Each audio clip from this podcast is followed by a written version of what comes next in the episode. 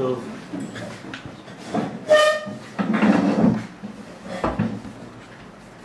אנחנו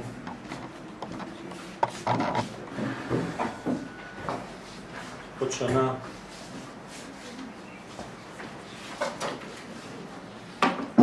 נמצאים ביום המועד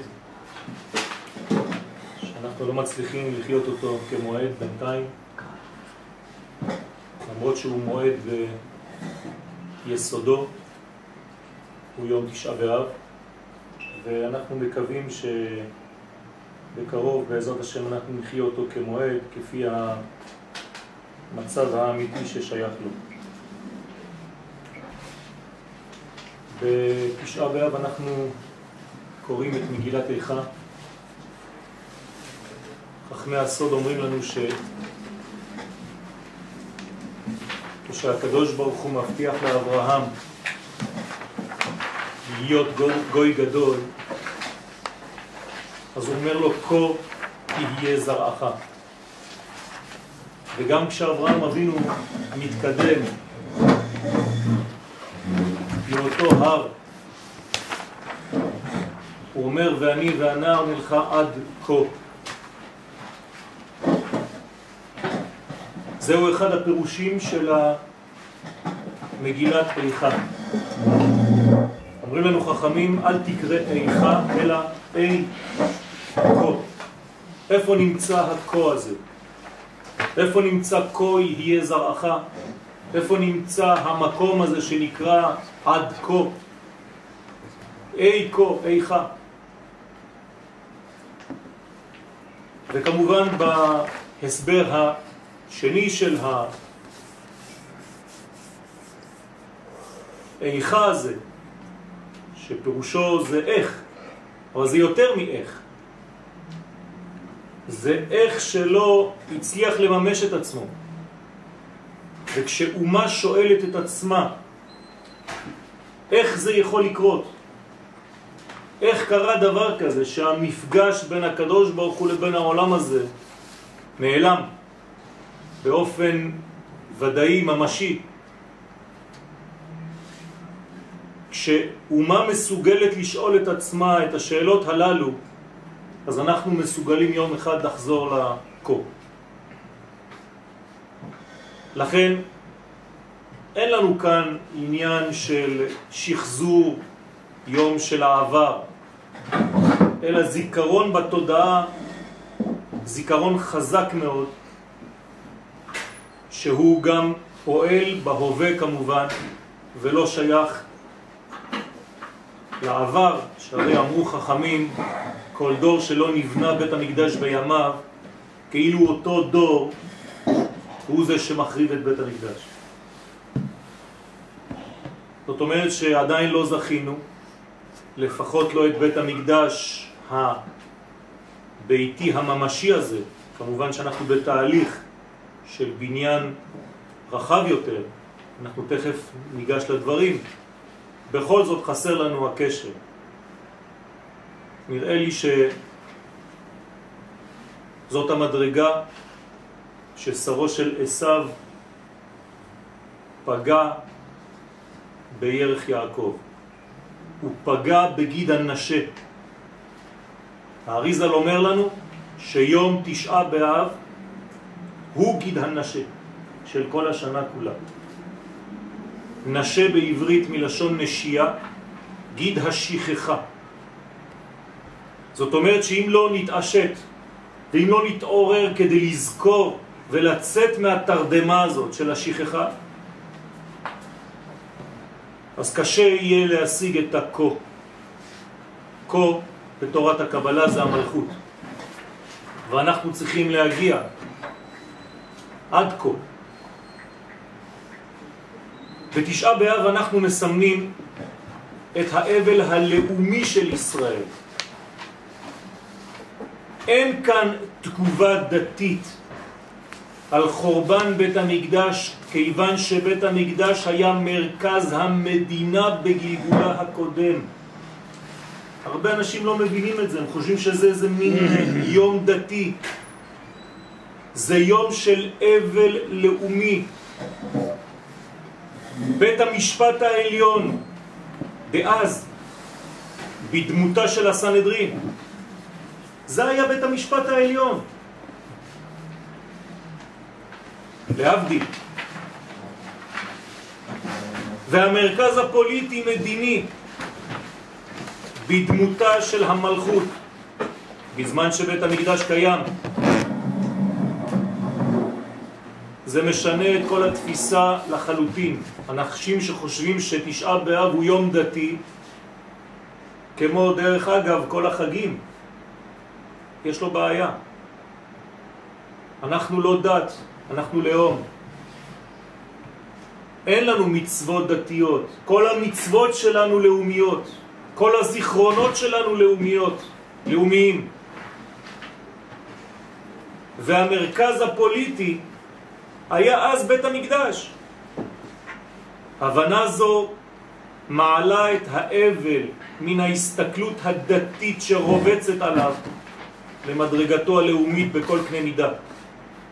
ונראה שאם היו הדברים מובנים בסגנון זה, היה היום הזה חודר ביתר סט אל תוך התודעה הישראלית בצורה חזקה וטבעית יותר. אלא בגלל שאנחנו חושבים שיש ליום הזה מובן דתי בלבד, בית המקדש שייך לדתיים, אנחנו לא מבינים את זה. אני לא מדבר על החילונים שבתוכנו, גם הדתיים. מייחסים כל דבר שבקדושה לפן דתי. שכחנו את עצמנו כי שכחנו את הלאום, שכחנו את האומה שלנו. וכשאמרתי לכם ששרו של עשיו פגע בחלק התחתון של יעקב באותו גיד הנשה, לזה התכוונתי. מה עשה אותו שר של עשיו? פגע בחלק התחתון של הגוף, של ישראל, יעקב זה ישראל, כדי לנתק אותנו מהמציאות התחתונה, כדי שהמציאות שלנו תישאר מציאות עליונה. למעלה אי אפשר לפגוע. אז אומרים לנו חכמים ששרו של עשיו התחיל בהתחלה לנסות לחבל בחלק העליון. זה לא היה אפשרי. אז בסופו של דבר הוא התמקד בחלק התחתון, ושם הוא פגע. החלק התחתון הוא החלק המקשר את האדם למציאות הריאליסטית, הממשית. במילים אחרות, שרו של עשיו פגע בבית המקדש, כי בית המקדש אלו הרגליים כביכול של הקדוש ברוך הוא. וכשנחרב בית המקדש, כאילו נקטעו רגליו של הקדוש ברוך הוא מלהיות בעולם הזה. הקדוש ברוך הוא עלה למעלה. איננו. רחל מבקה על בניה, מענה להינחם, כי איננו. כי הוא איננו. כי הוא נפרד כביכול. כי הוא איבד את רגליו. זהו המובן האמיתי של הפעולה המרכזית של בית המקדש, להיות רגליים, להיות שכינה בתחתונים. וכששרו של עשיו פוגע ברגליים, אז הוא פוגע במציאות העליונה שלא יכולה לבוא ולהתממש בעולמנו. ואז אנחנו בוכים. אנחנו בוכים על עצם העובדה שיש לנו מדרגות שעבדו, באלף. תשע מדרגות שעבדו. תשעה באב. תשע מדרגות עליונות מקטר עד יסוד נשארו בעולמות העליונים. נשארה נקודה אחת לבד בעולם הזה, מלכות ריקה, שאין לה חיבור עם האורות העליונים.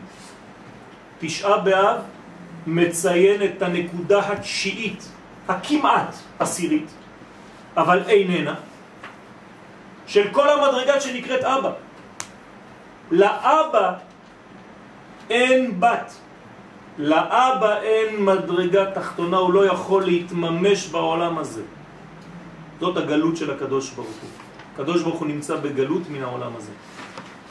הקדוש ברוך הוא לא מגלה את מלכותו בעולם הזה, כי כל המדרגות העליונות נעלמו למעלה.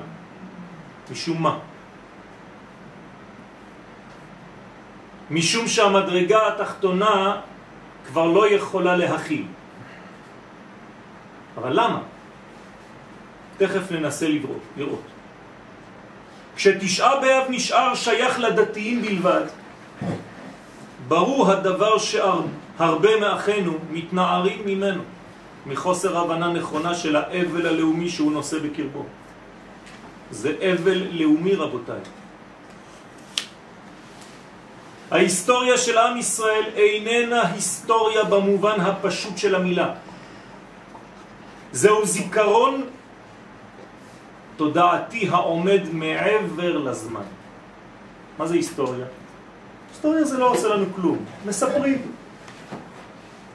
אומרים היה. זה לא צריך לגעת בי. זה לא מה שיש לנו כאן רבותיי. כאן אנחנו לא מדברים על היסטוריה. כאן ההיסטוריה עולה למימד של זיכרון תודעתי פנימי. כל דבר שקורה כאן נוגע בפנימה. זה כבר לא היסטוריה. כל אבן בארץ ישראל מציפה את הרגש הפנימי שלנו כאומה. וזאת עובדה מאחדת כל חלקי עם ישראל, ולא רק את שומרי הדת במרכאות. כי גם את זה צריך להגדיר מה זה שומרי הדת. הכותל המערבי נבנה ונחרט בידיהם הקדושות של אחינו לפני אלפיים שנה. יש לנו אבנים שכשאני נוגע באבנים האלה לפני אלפיים שנה, מישהו מהאחים שלי ציטט אותם, שם אותם שם. זה דבר חי. זוהי עדות נאמנה על מציאותנו ועל שלשלת הדורות של זהותנו. אין דבר יותר גדול מזה. זהו עצם הלוז שממנו תיבנה הארץ מחדש. עצם הלוז, כפי שהגדיר את הכותל המערבי רבי משה חיים לוצטו זצ"ל, הרמח"ל. הוא אומר שכשם שנשארת עצם אחת באדם אחרי מותו,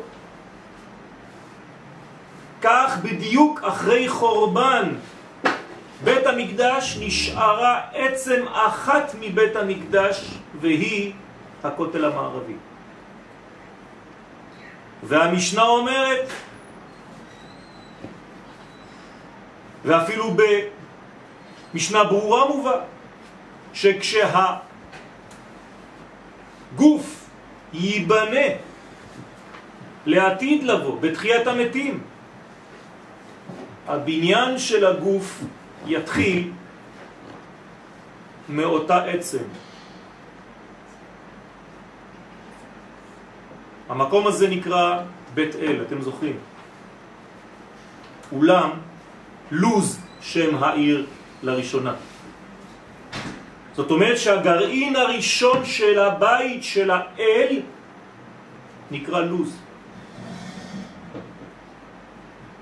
ואם אני לא יודע את הדבר הזה, אני גם לא יודע מאיפה הוא ייבנה מחדש. איך הקדוש ברוך הוא מחדש את הגוף כולו מעצם אחת, שאי אפשר לחלות אותה, ככה מובא בפוסקים, שניסו לשבור אותה, ניסו לשרוף אותה, לא עלה בידם. אלא שהקדוש ברוך הוא מביא טל של תחייה. טל זה 39. וזה חוזר למה שאמרתי מקודם, בסייעתא דשמיא. המספר 39 זה בדיוק כל הספירות העליונות שנעלמו, שפרחו למעלה, כמו אותיות שעזבו את הלוחות בזמן השבירה. ברגע שהטל הזה חוזר, אז הוא ממלא את הגוף שנשאר כאן כמת, כגבייה, בטל של חיים, מחיה את הגוף בחזרה מאותה עצם. כך הבית השלישי עתיד להתחדש מאותה עצם, מאותה עצמות. ואני לא מדבר רק על בית המקדש, אני מדבר על ארץ ישראל במובן של שלטון יהודי בארץ. אני מדבר על קיבוץ גלויות, אני מדבר על כל התרחיש הקוסמי שאנחנו נמצאים בעיצומו עכשיו. הכל מתחיל מנקודת התחייה שהיא עצם הלוז.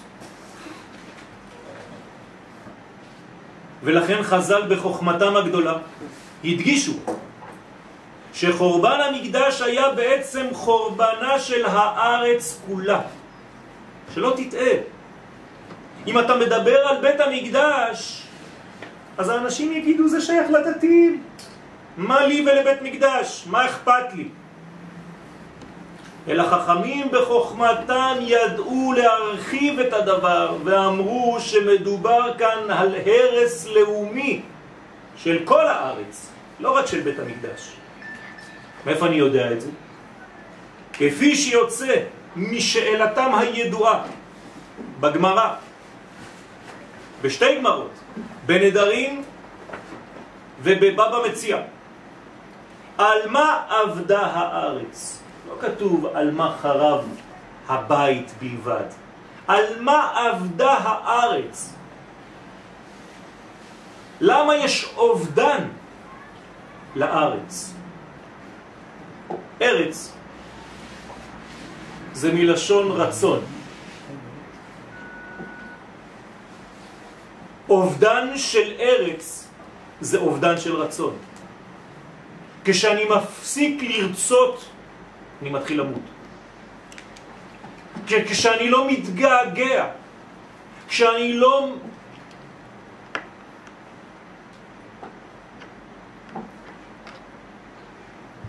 מבין, מרגיש, חי את הריק שנוצר בתוכי אחרי ההיעלמות, אני קרוב למיטה.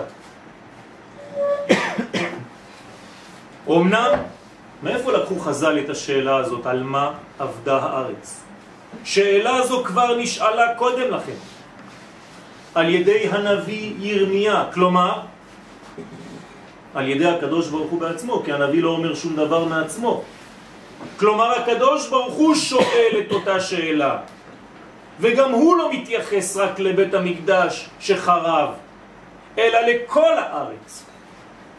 לכל הרצון שלנו כלאום ולכל הרצון שלנו כפרטי.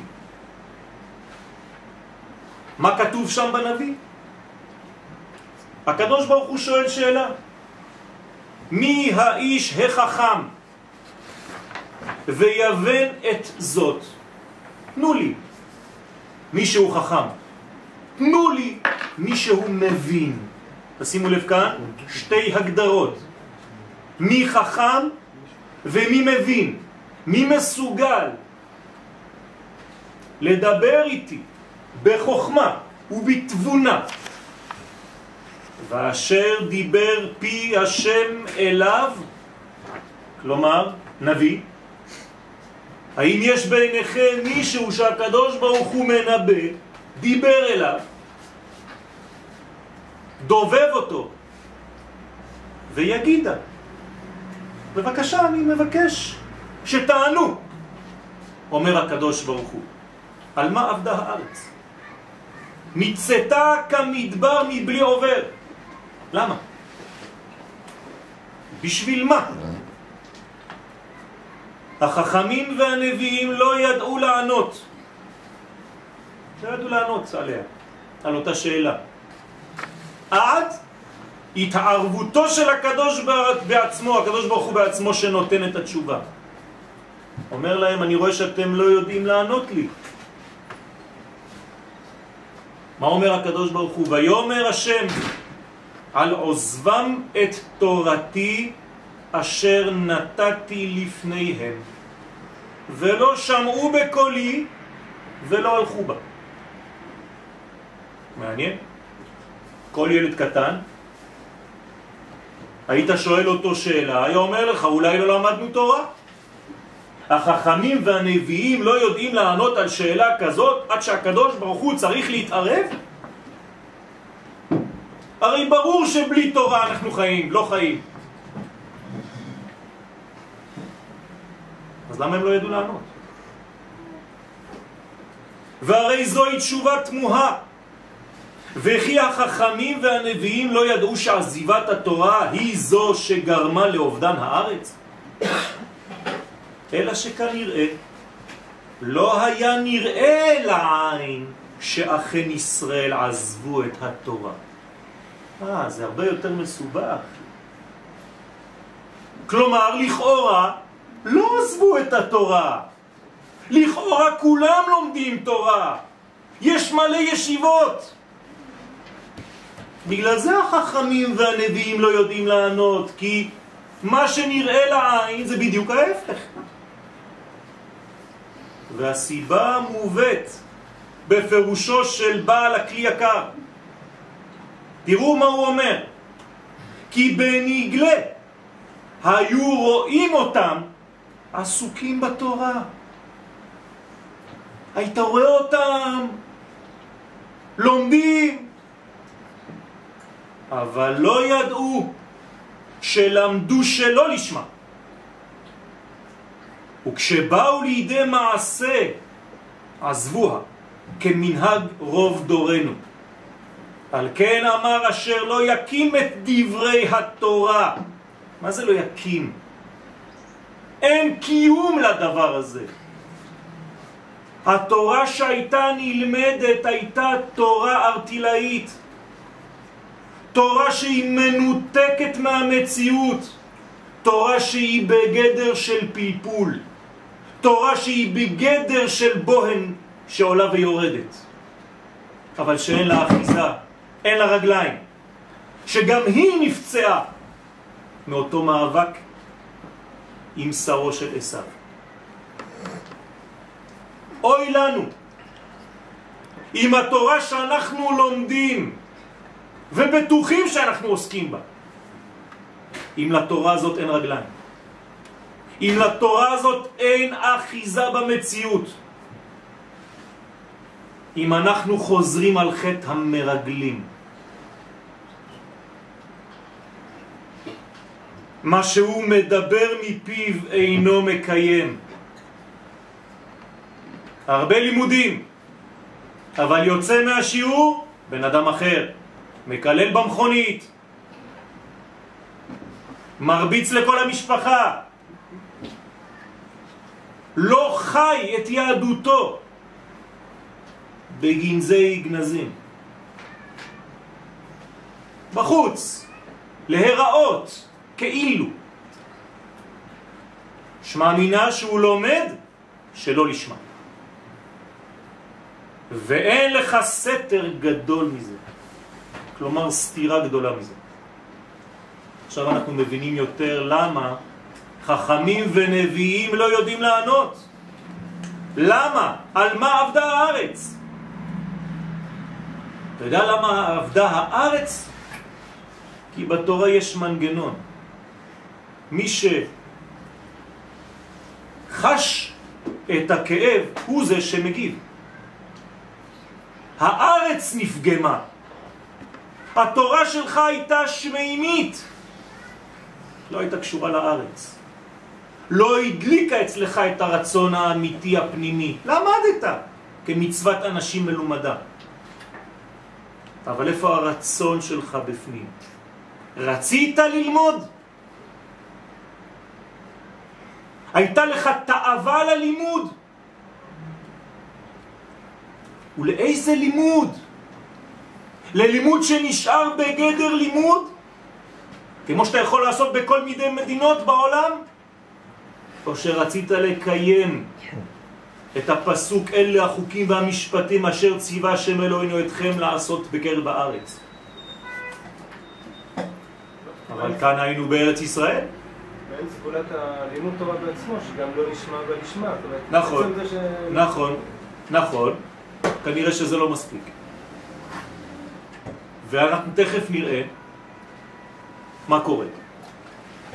דרך אגב, יש שני דברים כאן, אני לא נכנס לכל פרטי הפרטים, אבל יש חורבן בית מקדש ויש גם אובדן של ארץ ישראל. שני דברים, שתי סיבות, אין לנו כאן זמן לפתח את הכל, אבל נתקדם ונבין קצת יותר. ובספר קורבן עדה, פרש הרב, רמז לסודות התורה. זהו. זה מה שלא למדו. למדו תורה. לא למדו סודות. למדו משנה, למדו גמרא, למדו הלכות, כל היום. אבל זלזלו בחלק הסודי הפנימי של התורה. תכף אני אביא ראיות יותר ברורות ויותר קרובות אלינו. הכוונה שעזיבתם את תורתי, תשימו לב לתשובה האלוהית, לא כתוב על עוזבם את התורה. לכן אני חוזר ואומר, הנביאים והחכמים לא ידעו לענות על מה עבדה הארץ. הרי הם לא עזבו את התורה, נכון. תורה הם לא עזבו. את מה הם עזבו? את תורתי. הדיוק הוא התורה האלוהית הפנימית, את תורתי. מצביע על החלק הנסתר שבתורה, המעניק למי שלומד אותו אהבת השם ויראתו. ואם היו לומדים תורת השם ולא רק תורה, לא הייתה ארץ נאבדת. מעניין. זאת אומרת שיש לנו עכשיו סיבה שעדיין יכולה להדהד. הרי כל דור שלו נבנה בית המקדש כאילו נחרב בימיו. האם תיקנתי את הדבר הזה? האם תיקנתי את סדר לימודי? האם שילבתי בתוך הלימוד שלי, של המשנה, של הגמרא, של התלמוד, של כל מה שאני לומד, את הפן הרזי את הפן הסודי או שלא. כלומר שאני ממשיך את החורבן בחוסר בנייתו מחדש. על זה רמז דוד המלך. אשרי האיש אשר לא הלך בעצת רשעים ובדרך חטאים לא עמד ובמושב ליצים לא ישב. כלומר, לא רק שהוא לא הולך בדרך הזאת, לא רק שהוא לא עומד בדרך הזאת, ולא רק שהוא לא יושב עם אנשים כאלה, כי בתורת השם חפצו. אומר דוד המלך בדיוק, לא רק בתורתו שלו הוא הוגה, זה אנחנו יודעים, זה ההמשך, ובתורתו יהגה יומם ולילה. זה לא פעמיים אותה תורה. דוד המלך יודע לכתוב בעברית. אבל החלק הראשון כי בתורת השם חפצו. אני חפץ בתורה הפנימית הזאת. נכון שמה שאני מקבל ממנה זהו בתורתו יהגה יומם וליל, מה שאני אצליח לקבל. אבל אני חפץ בחלק הפנימי, אני לא מזלזל בחלק הזה. אני לא אומר שזה שייך לכמה אנשים בודדים, ובתורתו יהגה יומם בלילה. הדיוק הוא כי בתורת השם חפצות, שהוא חלק הסודות שמביאים לאדם אהבה ויראה. וצריך להבין מדוע עבדה הארץ על חוסר לימוד הסוד דווקא. מה יש בלימוד הזה? מה, בגלל שלא למדו חלק מהתורה? בסדר. אז יש כאלה שילמדו את זה, ויש כאלה שילמדו את זה, מה רע בזה? בשביל זה צריכה הארץ ללכת לאיבוד? על זה עבדה הארץ? ומדוע לימוד התורה כפי שהיו לומדים אותה ישראל? הרי ילמדו תורה. זה החידוש שלנו היום. לא הספיק לשמירה על ארץ ישראל. מעניין.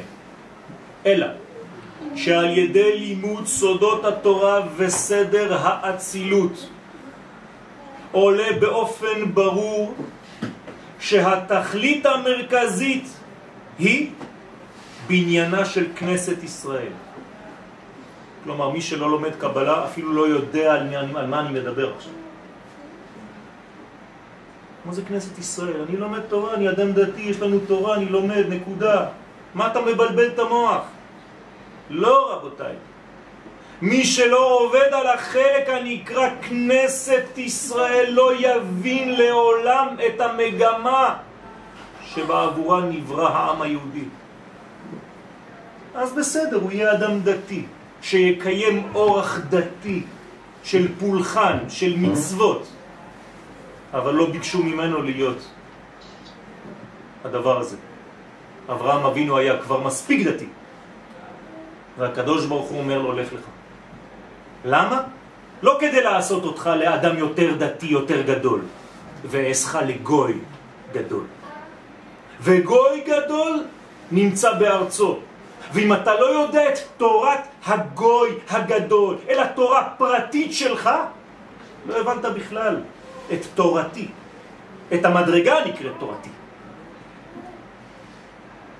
כנסת ישראל שכאשר היא נבנית על ידי הלימוד הקדוש הזה דווקא. כלומר, מי בונה את כנסת ישראל? לימוד הסוד. כך מלמדים, מלמדים אותנו חכמי הקבלה, שכישורם לארץ ישראל עמד בפני כל הניסיונות של כל הדורות. רק חכמי הקבלה ידעו לקשר את התורה לארץ.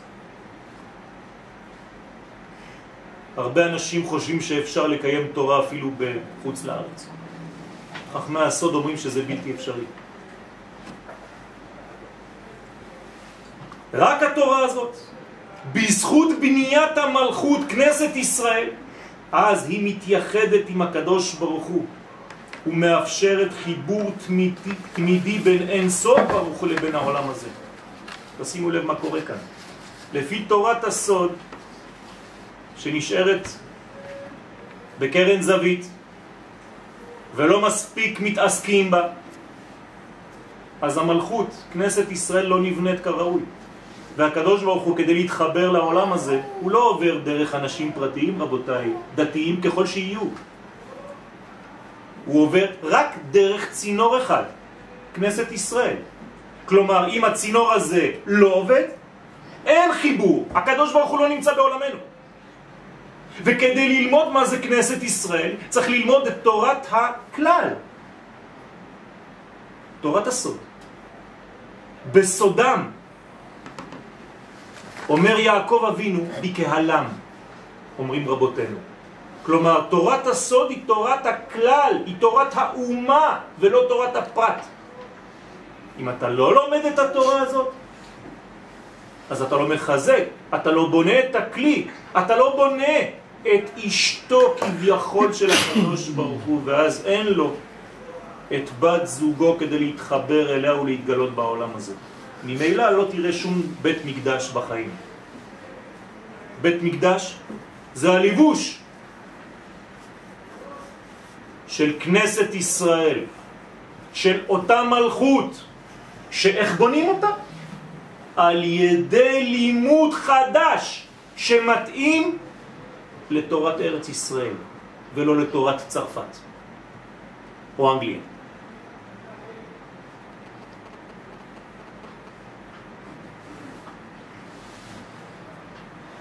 וממילא אין מקום לחורבן ברגע שיש חיבור כזה ולימוד של החלק הזה של התורה. כי תיבת חורבן מושרשת במילה חרבה, שפירושה שממה. יובש, חרב. זאת אומרת,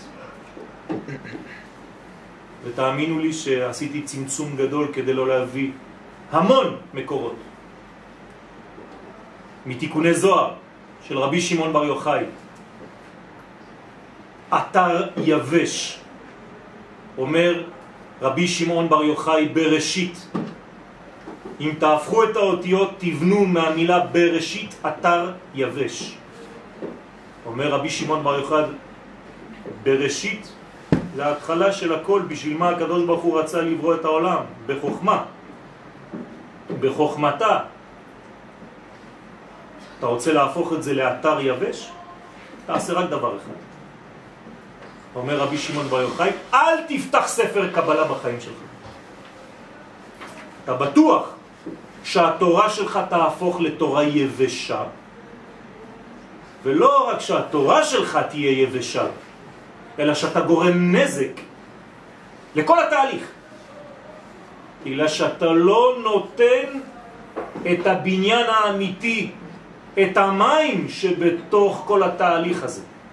ואתה מייבש ונהר חרב ויבש, דלא משתדלים בחוכמתה דאורייתא, אומר רבי שמעון בר יוחאי שם. ועוד כהנה וכהנה. זה המילה חורבן. חורבן זה כוח שייבש מדרגה מסוימת בגלל שהוא לא מרווה אותה, בטל של חיים. האישה שבעלה לא מתייחס אליה, מתייבשת. בכל מובן של מילה. הבעל צריך להביא נוזלים לבית. נוזלים מלשון נזילה מן העליונים. הבעל צריך לשמש בביתו כמו הקדוש ברוך הוא בעולם, להביא טל של תחייה לבית. אבל אם הבעל נמצא מנותק מביתו זו אשתו, אז האישה הופכת להיות אתר יבש. כך היחס בין הקדוש ברוך הוא לבין העולם הזה. עדיין לא עניתי מדוע חוכמת הקבלה כל כך מיוחדת, אם כי כבר אמרנו שתורת הסוד היא תורת הכלל. וזה לא יכול להיווצר כל עוד נשמר הייחוד בין הקדוש ברוך הוא לכנסת ישראל. יש ייחוד, כך אומרים לנו חכמי הסוד. יש זיווג בין הקדוש ברוך הוא לבין העולם הזה, כדי שהעולם הזה יחיה, חייב שיהיה אותו חיבור פנימי, אינטימי. וכשהזיווג הזה איננו, בגלל שהאישה איננה, בגלל שבני ישראל לא לומדים את התורה שבונה את האישה הזאת, אז אין חיבור בין העליונים לבין התחתונים. אז כל האתר הזה הופך להיות אתר יבש. אז לא יורד גשם, אז אין מים. אז כל העולם הזה חרב. וכבר אלפיים שנה זועקים כל חכמי ישראל. ומצחיק אותי אנשים שלומדים תורת הרב קוק ולא מבינים שכל תורת הרב קוק היא תורת הקבלה.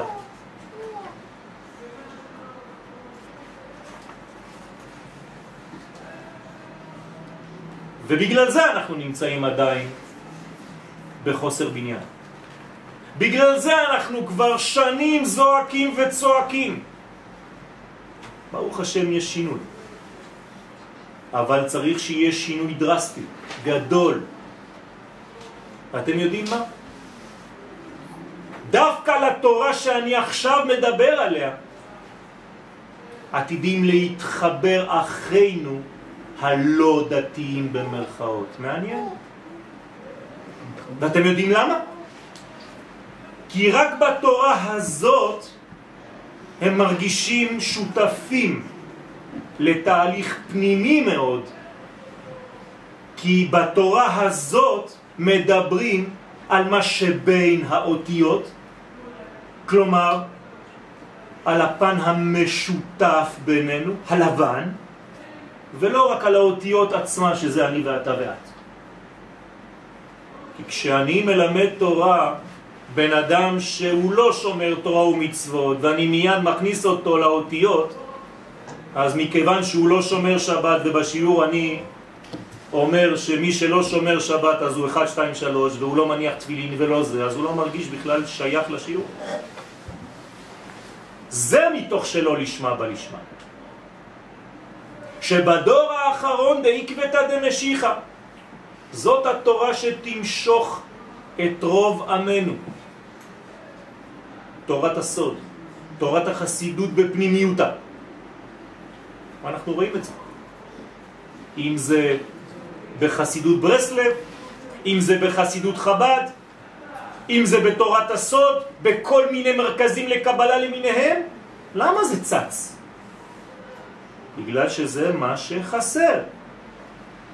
ובגלל שלא שמנו את הלב לדברים האלה, הדברים צצים אולי בצורות לא כל כך נכונות. אז היום כולם צועקים, תשמעו לאומה כשהיא יוצאת ברחובות. גם שם תשמעו לאומה כשהיא דורשת תורה, ותורה מיוחדת, שאתה לא מלמד אותה.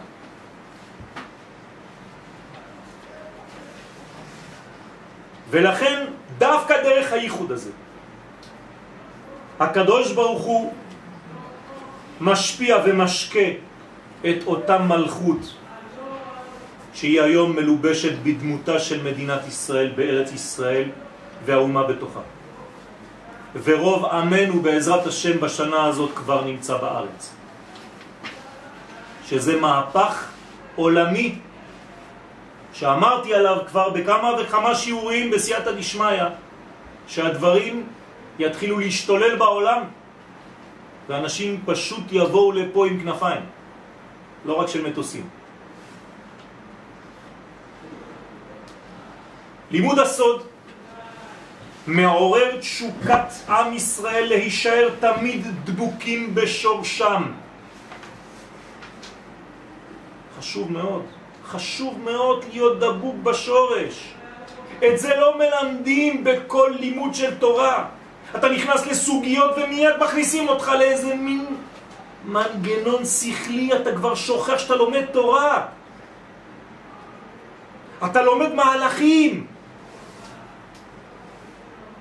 משמע שעניין לימוד הסוד מחדש את הקשר האלוהי אל האומה בכללותה, ולא מתרכזת על האדם הפרטי בלבד. כנראה שזו מעלתה של התורה בארץ ישראל. זה מה שאומר הרב קוק בספר אורות, בהבדל העצום שבין תורת חוץ לארץ לבין תורת ארץ ישראל. שכל מה שתורת חוץ לארץ מתעסקת בפרטיים, בשכלול העולם הבא הפרטי של האדם העוסק בה, הופך להיות בארץ ישראל במובן הכלל. והמניעה מן הלימוד הכללי, שהוא תורת הסוד, ואני עכשיו מסביר ואני חוזר, תורת הסוד זה לא סתם לפתוח זוהר. תורת הסוד זה ללמוד את התורה של המשותף, של הסוד, הסוד בעברית פירושו כלל. כלומר את תורת האומה, את תורת הכלל. הלכות ציבור, אמונה של כלל ישראל שחוזר לארצו. הרי מה זה גאולה? קיבוץ גלויות. אם אני לא יודע שיש שינוי ממה שהתורה הייתה לפני 500 שנה לסגנון שאני צריך ללמוד וללמד אותה היום, אז מה עשיתי? השתניתי ממקום למקום מבחינה גיאוגרפית? אני מקיים קצת יותר תורה ומצוות, אני חושב שאני מסודר. ואח שלי ואחותי לא רבותיי. תורת הגאולה, תורת הקבלה, זה היינו אח. תורת הסוד, זה היינו אח. תורת הכלל, זה היינו אח. כל זה מלמד את החלק את הרובד הנשמתי, הפנימי, את המכנה המשותף בינינו ולא את המבדיל והמפריד בין כל אחד ואחד. לכן התורה הזאת הוא הגורם שלא לומדים אותה לחורבן המקדש והארץ. ואני מזכיר לכם את מה שאומר ירמיהו. מי האיש החכם ויבן את זאת, ואשר דיבר פי השם אליו ויגידה על מה עבדה הארץ? על מה? על מה עבדה הארץ? על עוזבם את תורתי, אומר הקדוש ברוך. לא את התורה, הם למדו תורה. אבל הם לא למדו את תורתי. הם חשבו שהתורה היא שלהם. הם לקחו את התורה והפכו אותה לשכל אנושי. הם שכחו שהתורה היא נבואית שהיא יורדת ממעלה למטה, שהיא אובייקטיבית לחלוטין, שהיא סודית לחלוטין, שהיא מעבר למדרגה האנושית של האדם. והיום אנחנו פוגשים בני אדם שאם הם לא מבינים, זה לא עובד. ככה אתה מתייחס לתורה. בגלל שהחוכמה שלך לקויה, בגלל שהבינה שלך לקויה, אז אתה מושך ידך מהעסק ברובד הזה הפנימי, כנראה שאתה לא לומד תורה לשמה, אלא תורה לשמו של האדם.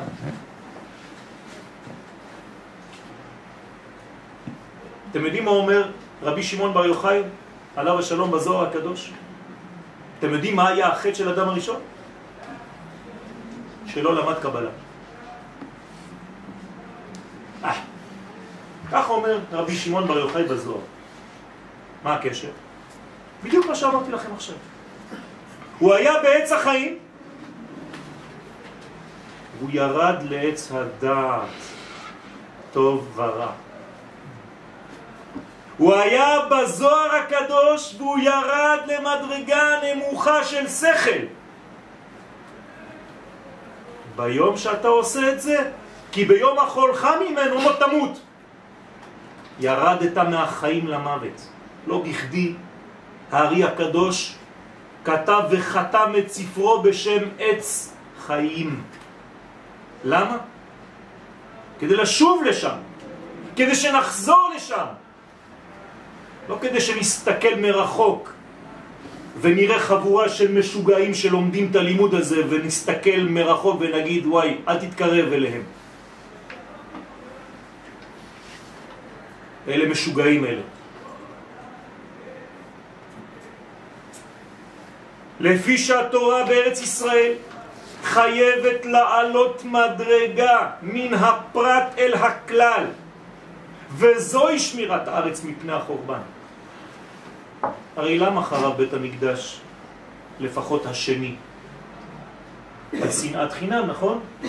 מה זה שנאת חינם? איך אפשר לסנוא את האחר?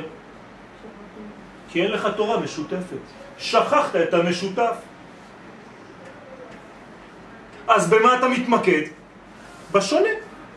ברגע שאתה מתמקד בשונה, אז כל שוני מפחיד. הוא לא דומה לך. כשם שפרצופיהם שונים, כך דעותיהם שונות. אז כל אחד שונא את השני. אני לא אתה ואתה לא אני, אין לנו מה לעשות ביחד. אז איפה התורה משותפת? אז אנשים חושבים שצריך להיסגר בתוך איזה מגננת, להיות באיזה יישוב שיש רק אנשים שדומים לי. אוי ואבוי אם אני אראה מישהו אחר כשאני פותח את החלון בבוקר. אני מצטט מילים שאני שומע.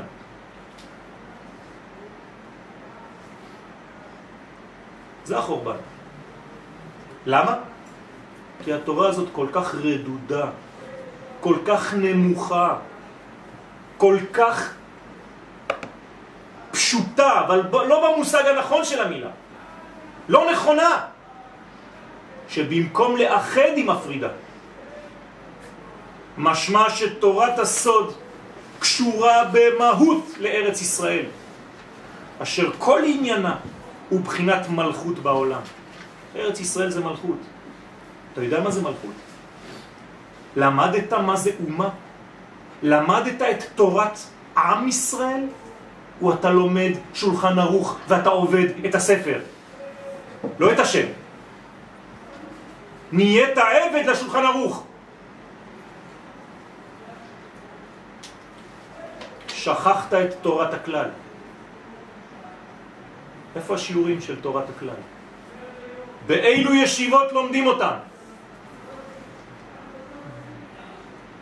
וישראל עצמם, כשהם מופיעים בצורתם הלאומית, הם עצמם בחינת מלכות. כאן אנחנו חזרנו לא רק מבחינה גיאוגרפית ממקום חיצוני למקום פנימי. לכן נקראת זאת עלייה. עשינו עלייה, גם מי שנולד כאן. העלייה היא לא סתם שינוי טריטוריאלי, היא שינוי תפיסה. צריך לעלות מעולם לעולם. לפי תורת הקבלה, או ארץ ישראל נמצאת בעולם היצירה ולא בעולם העשייה.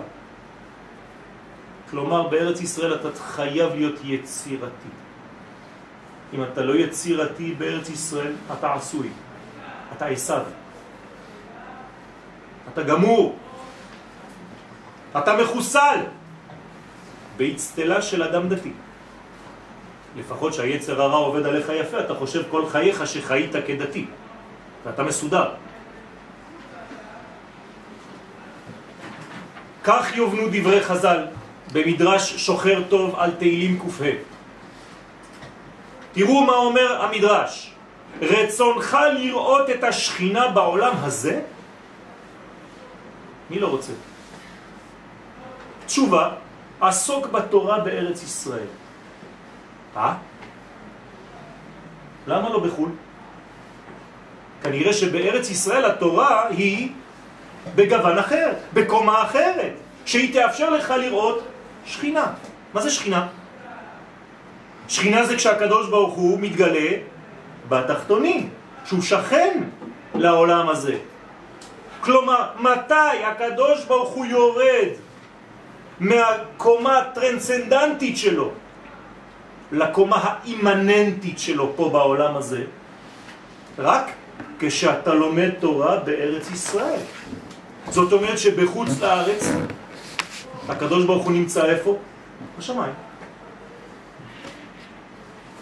לכן בארץ ישראל, מי שגר, אומרת הגמרא, כל הדר בארץ ישראל דומה כמי שיש לו אלוה. תשימו לב למונח, אלוה, לא י' כו' למה אלוה? כי פה אדוני הוא האלוהים. כלומר, מה שמעבר למושגים שלנו, יורד ומתלבש במושגים שלנו. אבל כל הדר בחוצה לארץ דומה כמי שאין לו אלוה, אין לו את הבחינה שנקראת אלוהים. למה? אצלו הקדוש ברוך הוא נשאר בשם י' כו' בשמיים. אתה רוצה שהשכינה תרד לעולם הזה? הרי זו המגמה של כל הבריאה. תעסוק בתורה השייכת לארץ ישראל בארץ ישראל. ואז אתה מובטח למה? לחיבור שמיים בארץ, לחתונה. אתם יודעים מה זה החיבור הזה? זה כשאתם קמים בבוקר ולא עושים ככה. מרוב ה... לא יודע מה יהיה איתי היום. אין לי חשק בכלל להתעורר בבוקר. מהדאגות של פרנסה, של שפע, של ברכה, של מלחמות. זה החיבור של שמיים בארץ, זה לא איזה מין חתונה. כל השפע שאנחנו מייחלים לו בחיינו, להרגיש את המילוי הזה פנימה, להיות מאושרים בבוקר ולהגיד וואי ברוך השם עוד יום. אתם קמים ככה בבוקר? אתם יודעים למה? בגלל שאין את החתונה הזאת. בגלל שהקדוש ברוך הוא לא מתחתן עם השכינה. בגלל שהשכינה לא נלמדת, בגלל שתורת הסוד לא נלמדת, אז לא בונים את השכינה, אז אין חתונה, כי אין קלה. לא. אבל הדור הזה מיוחד, כי באלף השישי אנחנו באלף המיוחס לדבר הזה, טרם לפני כניסת השבת. ולא הבאתי, כמו שאמרתי, את כל המקורות, אולי חבל, אבל מחמת הזמן. זאת אומרת שיש זמנים שבהם צריך לדעת למי אני נותן יתרון. איפה העיקר ואיפה התפל. בשער הייחוד והאמונה בסוף ספר התניא של רבי שניאור זל, זלמן זצ"ל. כתוב שאדם שהוא איש עסקים, שעובד רוב יומו, עיקר תורתו צריך להיות בתורת הסוד. אתם יודעים את זה? ואפילו שלא מבין מה שקורה. זה נקרא תורה לשמה. כלומר, עסוק בתורה במעלתה הסודית כפי שראוי ללמוד אותה בארץ ישראל. ובזה תראה את המגמה הפנימית של אותו לימוד, והוא שתזכה לראות את השכינה בעולם הזה. לא שהשכינה נמצאת שם למעלה, לא ששמעת עליה באיזה שיעור. אתם מבינים את ההבדל? שם לומדים, כאן רואים, כאן חיים, כאן נוגעים, כאן חשים. אם אתה לא חש את התורה שלך, אתה לא נמצא. אתה לא נמצא. אתה רוצה לראות את השכינה בעולם הזה, במציאות הגשמית שלך, כי מה זה העולם הזה? זה המציאות הגשמית. מה זה העולם הבא? זה המציאות העליונה. כלומר, אם אתה רוצה לחבר בין העולמות, זה מה שצריך לעשות. כל שנה מתקשרים אליי, אני מתאר לעצמי לכל מיני אנשים, ערב תשעה באב ואומרים לי, עד מתי? כן, חיילים אסור להם להגיד את זה עד אה, שלב מסוים. אז אני תמיד עונה אותו דבר. עד שלא תבינו את הדבר הזה. עד שלא תקבע בשבוע שלך שיעורים בתורת הסוד. אז הכל יהיה בגדר של חלום שלא מתממש. חבל. כלומר שתראה את היחס המתממש בין העולמות ואת התפשטות העליונים במציאותם, במציאות העולם הזה. וממילא לא תישאר התורה מנותקת מן המציאות הגשמית כפי שהיה קורה אם לא היית לומד את תורת הסוד השייכת לארץ ישראל ולא היית משיג את הקדושה שבטבע, כל תורתו של הרב קוק. כלומר נשארת מרגל. מרגל פירושו זה שלא יורד לרגליים. יש לו בעיה עם הרגל. יש לו בעיה עם המציאות. יש לו בעיה עם תרגום העליונים לעולם ממשי. יש לו בעיה עם תרגום השכל שלו לעשייה. יש לו בעיה בין תפילין של ראש שלו לבין תפילין של יד שלו. שני עולמות. בעיה כזאת גורמת למיטה, כמו שכתוב על חייליו של דוד המלך. מפני מה היו מתים במלחמה? מפני שהיו מפסיקים בין תפילין של יד לבין תפילין של ראש. מה זה אומר? מה, הם היו דתיים? הם דיברו באמצע? לא ידעו לחבר מעשה למחשבה. לא ידעו להביא את התורה המחשבתית למעשים אמיתיים בעולם הזה. לא ידעו לעשות מהתורה הזאת את תורתה של האומה, כי הרי למי ניתנה התורה? לדתיים? לאנשים פרטיים? או לעם ישראל? או שמה אין לנו את התורה? רק כשאנחנו אומה, כאיש אחד בלב אחד אנחנו מקבלים תורה. לא פעם אחת בסיני, גם היום. אם אתה לומד תורה בחדר שלך לבד, ואתה לא מחובר לאומה שלך כאיש אחד בלב אחד, לא, אין לך קבלת התורה, אתה סתם תלמד. אני אומר לכם, חבל על הזמן. התנאי שהתורה תיכנס בך זה שתופיע מול הקדוש ברוך הוא כשאתה לומד אותה ביודעין שאתה שייך לאומה ישראלית, שאתה שייך לכלל ישראל, שאתה זרוע של כלל ישראל, ולכן כל חכמי הקבלה אומרים לפני כל פעולה קטנה, בשם כל ישראל, אני הולך לעשות כך וכך. אני לא יכול לעשות שום דבר מעצמי לבד, אני לא קיים בכלל. וזו הסיבה שהחכמים והנביאים לא ידעו לפרש על מה עבדה הארץ. כי לכאורה היו לומדים תורה בארץ ישראל באותה תקופה. אלא שהיה לימודם ריק מן התוכן הלאומי והאוניברסלי שלו. זה עוד חלק שלא דיברתי עליו. אבל כשאנחנו מגלים את הפן הלאומי שלנו, אז אנחנו עולים לשלב ב', השלב האוניברסלי של התורה. כלומר, כי ביתי בית תפילה יקרא לכל העמים. ולהיות מתייחס לאומות העולם, מתייחסים לאומות, כי לשם, לכך נוצרנו. הרי אנחנו הנביאים של אומות העולם. בעם ישראל היו נביאים, כל ישראל נביאים. אתם יודעים כמה נביאים היו לישראל? כפליים מיוצא מצרים. ככה כתוב בגמרא. אתם חשבתם רק 48, נכון? זה לא נכון. זה פשוט שהנבואה שלהם, בגלל שהיא... איך אומרים חז"ל? בגלל שהיא לדורות, אז היא נכתבה. אבל מלא מלא נביאים היו, מלא. כל ישראל היו נביאים. זאת אומרת שיש לנו פונקציה. אנחנו נביאים, בשביל מי? אם כולנו נביאים. בשביל אומות העולם. אנחנו האומה הנביאה.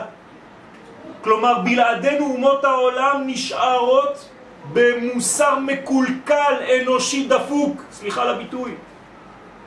אנחנו אמורים להעלות את רף המוסר האלוהי לכל אומות העולם.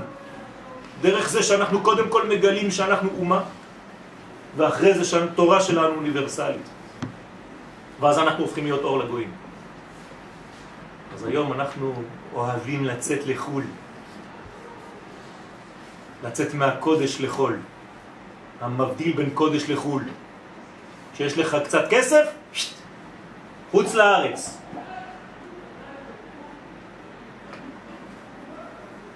מוח מעוות, שכחנו את זהותנו, שכחנו את תפקידנו, שכחנו מי אנחנו. שכחנו בכלל מה היסוד של האומה הזאת. איפה לומדים את זה רבותיי? אם אין שיעורים לדבר הזה. זה תורת הסוד. כל מה שאני אומר עכשיו זה תורת הסוד. ללמוד כוזרי, ללמוד מערל, ללמוד הגאון מווילנה. לא בכדי כתב רשב"י בספר הזוהר, בהי חיבורה דילי, בחיבור הזה, שהוא ספר הזוהר, אומר רבי שמעון בר יוחאי בעצמו, על הספר שהוא בעצמו כותב, יפקון ישראל בגלותה ברחמים. יצאו ישראל מהגלות ברחמים. כלומר, אם זה לא בספר הזה, יצאו מהגלות, אבל לא ברחמים, חס ושלום. הנה הדברים בידינו. מה, זה לא כתוב? למה מזלזלים בזה? תראו את היצר הרע כמה הוא חזק, הוא מפחיד את האנשים שלא ייגעו בספר הזה.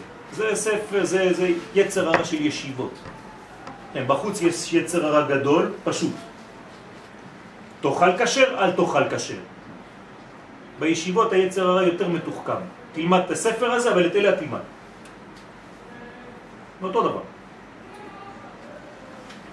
כי תורת הקבלה קשורה לתורת הגאולה, שמופיעה בקיבוץ ישראל מכל הגלויות וחזרת המלכות והשלטון היהודי בארץ ישראל, כפי שכבר אמרנו בשיעורים קודמים. ואני מצטט כאן ממורי ורבי זצ"ל, הרב לוריה, שעזב אותנו לפני שנתיים. מקובל אלוהי בסדר גודל של האריזל של הדור שלנו. וכתב הרב לוריה זצ"ל, דרך אגב הוא צאצא שלו, בבית גנזי. ולכן, מי שלומד סתרי תורה של הרבי שמעון בר יוחאי והאריזל, רואה מעלת כלל ישראל. תשימו לב מה הוא כותב פה. רק מי שלומד את זה מבין על מה אני מדבר. כלל ישראל, אני לא רוצה לחזור על כל המושגים שכבר למדנו עם החברים, אבל זה לא אוסף של היחידים שאנחנו נמצאים פה. זה מדרגה אחרת. כלל ישראל זה לימוד בפני עצמו, צריך ללמוד מה זה. זה לא אוסף שלנו, שרק יישאר לכם במרכאות, כי אני מבין שכמה מבינים כך. שעיקר תכלית כל הבניין העליון של היושר הכל הולך אחר החיתום והוא להמשיך הבחינה של ייחוד קודשה בריחו כנסת ישראל שם חלק השם עמו. זאת אומרת, על ידי הלימוד הזה אנחנו גורמים לחיבור, לזיווג הזה בין הקדוש ברוך הוא לבין כנסת ישראל, האישה, האישה האלוהית במרכאות, האישה של קודשה בריחו. גם לקדוש ברוך הוא יש אישה. זה כל שיר השירים רבותיי. מי זאת האישה הזאת? כנסת ישראל, אבל כשהיא מופיעה ברובד של כנסת ישראל, אבל מי בונה אותה, כמו שאמרנו בתחילת השיעור? הלימוד הזה. ומשתוקקים להידבק בשורש, אלה שלומדים את הסוד, כמו כל דבר שרוצה להידבק בשורשו. ועל ידי זה בא לאהבה וליראה. אהבה של הנאצל למעצילו, ויראה שלא להפסיד בחינה הזאת. וזה יופי. לא רק שהמעציל אוהב את הנאצל, והנאצל אוהב את המעציל, אבל שיש דאגה שלא לאבד את הקשר הזה.